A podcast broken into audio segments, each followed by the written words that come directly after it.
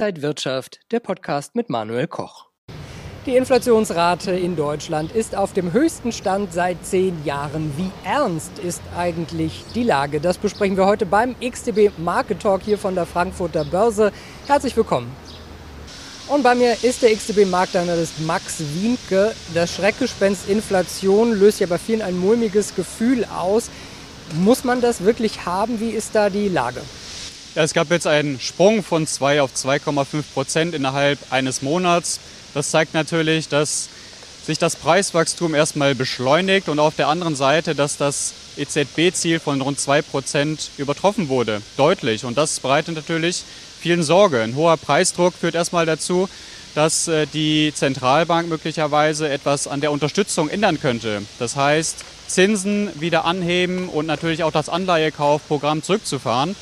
Aber äh, um eine langfristige Inflation äh, zu bekommen, da brauchen wir natürlich auch beim Lohnwachstum mehr Druck. Und äh, das sehen viele erstmal noch nicht. Und äh, auf europäischer Ebene, da ist die Inflation gerade einmal bei 2 Prozent. Vor allen Dingen die Energiepreise sind ja stark angezogen. Wen könnte das am stärksten treffen? Die Hauptleidtragenden sind ganz klar die Mittelständler. Also der Motor der deutschen Wirtschaft. Äh, das ja, liegt daran, dass die Großkonzerne die höheren Preise ganz äh, ja, einfach besser weitergeben können an die Kunden.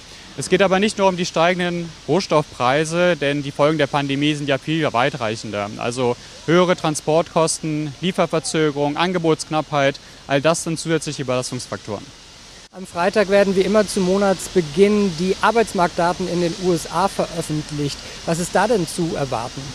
Also die Daten werden natürlich mit Spannung erwartet. Das äh, liegt daran, dass die Zahlen für April katastrophal waren und aufgrund der Tatsache, dass erneut schwache Daten äh, einzige, der einzige Grund sein könnte, um die Diskussion um die äh, Reduzierung der Anleihekäufe nach hinten zu verschieben, das sogenannte Tapering. In den USA sind jetzt auch nochmal die Erstanträge auf Arbeitslosenhilfe wieder ja, auf Vorkrisenniveau zurückgegangen. Zumindest gibt nicht ganz, aber es gibt zumindest eine gewisse Stabilisierung. Äh, was aber auch noch zu beachten ist, ist, dass mehr als 12 Millionen Amerikaner weiterhin in irgendeiner Art und Weise Leistungen beziehen. Und äh, das könnte dazu führen, dass ja, die Leute vielleicht weniger motiviert sind, einen Job zu suchen und einige Leistungen wurden jetzt auch noch mal bis September verlängert. Wenn wir auf die Märkte schauen, der DAX ja auch mal wieder auf Rekordniveau. Wie sollten sich Anleger so aufstellen für die nächste Zeit? Der DAX hat es jetzt vorgemacht in dieser Woche, neues Rekordhoch erreicht.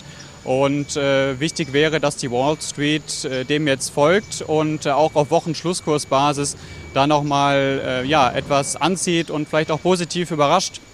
Das heißt, für äh, die mittel- bis langfristige Perspektive ist noch alles im Rahmen.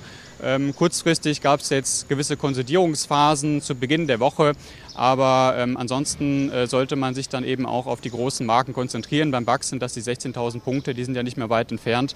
Und ähm, ja, ansonsten könnte man sich noch auf die Fibonacci Extensions konzentrieren, weil das ist ein Territorium, mit dem, das man noch nicht gesehen hat. Und ähm, ja, da muss man natürlich ein bisschen kreativer werden, was äh, die potenziellen Kursziele angeht. Sehen wir die 16.000 in diesem Jahr noch?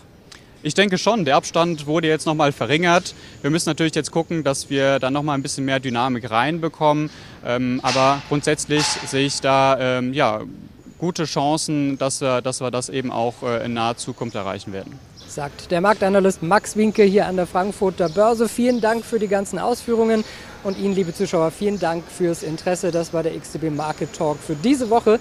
Mehr Infos gibt es noch auf xtb.com. Bleiben Sie gesund und munter. Bis zum nächsten Mal. Und wenn euch diese Sendung gefallen hat, dann abonniert gerne den Podcast von Inside Wirtschaft und gebt uns ein Like.